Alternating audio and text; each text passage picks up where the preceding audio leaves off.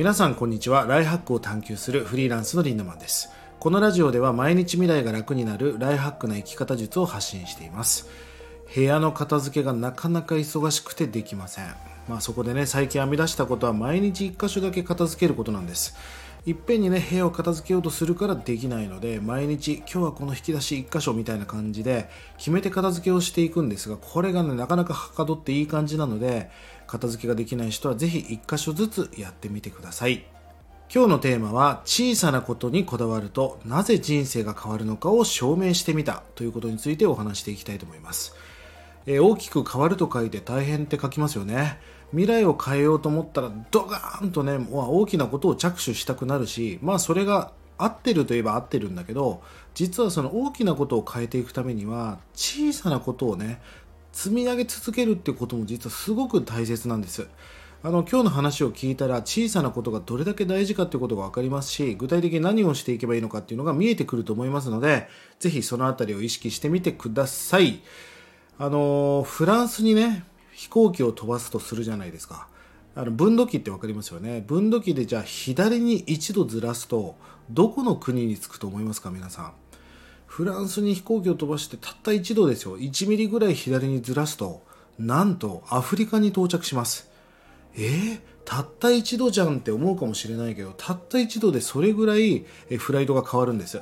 それはなぜかというと航路が長いからなんですよね。航路が長いから最初は1ミリかもしれないけどどんどんどんどんその差が広がっていきます。まあだから本当に分度器で日々選択をしていく感覚を持つってことはすごく大事なことですよね。皆さんは今日も何かを選択しています。ちなみに昨日も含めて毎日ね何個の選択をしているかというと実は日々僕たちは6万個の選択をしていると言われています、まあ、諸説いろいろありますがね。2万から6万個と、まあ、じゃあ6万個とするんであれば昨日もねきつねうどんにするかたぬきうどんにするかとかどっちのアウターを着るかとか髪を結ぶか下ろすかみたいな感じで選択してきましたよね。ただし無意識なんです。ほとんど意思決定をしたという感覚はなく無意識で選択をしています。まあ過食気味になる人もいればスキンケアなんかいいややめとこうっていうそういう選択をした後に太っていったり肌がガサガサになったりしていくわけですよね。その選択の差が未来の差を形成していくわけじゃないですか。まあだからこそ未来を変えようと思ったら選択を変えていかなければいけないし選択を変えた時普段やらないことをやる時っていうのは違和感が生じて当たり前ですよね、まあ、僕はこのラジオで何度もないやるという話をしてきました。やったことないことをやろうねっていう。これが違和感が出て当然だと皆さん思いませんか？未来を変えるためには未来が変わることをシンプルにやらなきゃいけないわけです。簡単なことですよね。未来を変えたいんです。昨日何も変えなかったでしょっていう。未来を変えたいんでしょ？未来が変わることをやろうよっていう。でも僕たちは日々習慣化された自動操縦の中で生きています。しかも、えー、安全圏を、うん、から抜け出せなくなるわけですよね。なんか失敗なんかめんどくさいしなるべく安全期を歩もうというふうにね脳がまあ動いてるわけです。だから未来が変わらないわけじゃないですか。あなたがなりたい未来があるのであればその未来を勝ち取った人の選択を取り入れていかなければいけないんです。ただそれはあなたではないのでめちゃくちゃ違和感があったり不安があったりするのは当たり前ですよね。まあだからそういう不安が訪れた時っていうのは本当にこれが筋トレの筋肉痛なんだみたいな。まあ、成長痛なんだっていう価値観を持つってことはすごく大事なことだと思います。まあ俺自身はね、学歴もないし、本当にバカだったわけ。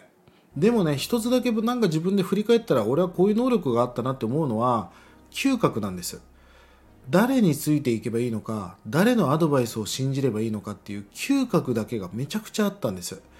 まあ当時メンターがいてね、その付き合ってる彼女をメンターに紹介した時に、まあ僕のメンターは別れなさいなんて言わないけど、あれ、なんか反応が悪いなっていう、そう僕は違和感を感じたんですね。これは俺に合ってないんだなって思ってすぐに別れたこともあります。まあ実際その別れた彼女を振り返ってみた時に別れて本当に良かったなって思うことだらけだったんだけど、まあそんな感じですよ。当時は好きで付き合ってるわけだから、別れるなんて言われてないよ。でも、そのなんか難色を示す理由があるわけじゃないですか。まあ俺はそっち側に行きたかったんで、そっちの意見をに合わせていきたかったんですよね。メンターのアドバイスを100%僕は取り入れてきました。これはね言うことを聞きなさいって言ってるんじゃないです。そんな言われたことだけやってたらロボットと一緒なんで。ただその人がなんでそう言うかっていうことを考察しながら常に脳みそのコンセンサス、まあ、脳みそを合わせていたってことですよね。違和感がたくさんあった。まあそれは当たり前じゃないですか。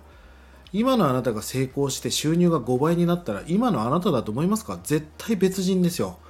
だから違和感があってあるってことは、まあ、すごくいいことなんです。メンターがいるかいないかで人生は運命の差になっていきます。さあ話を戻していきますよ。あなたの飛行機はフランスに今向かってね飛んでいます。そして今一度の修正をしようとしている人はたくさんいるはずです分度器で。その微調整が計画でありその計画を日々決断して集中してやっていくという必要があります。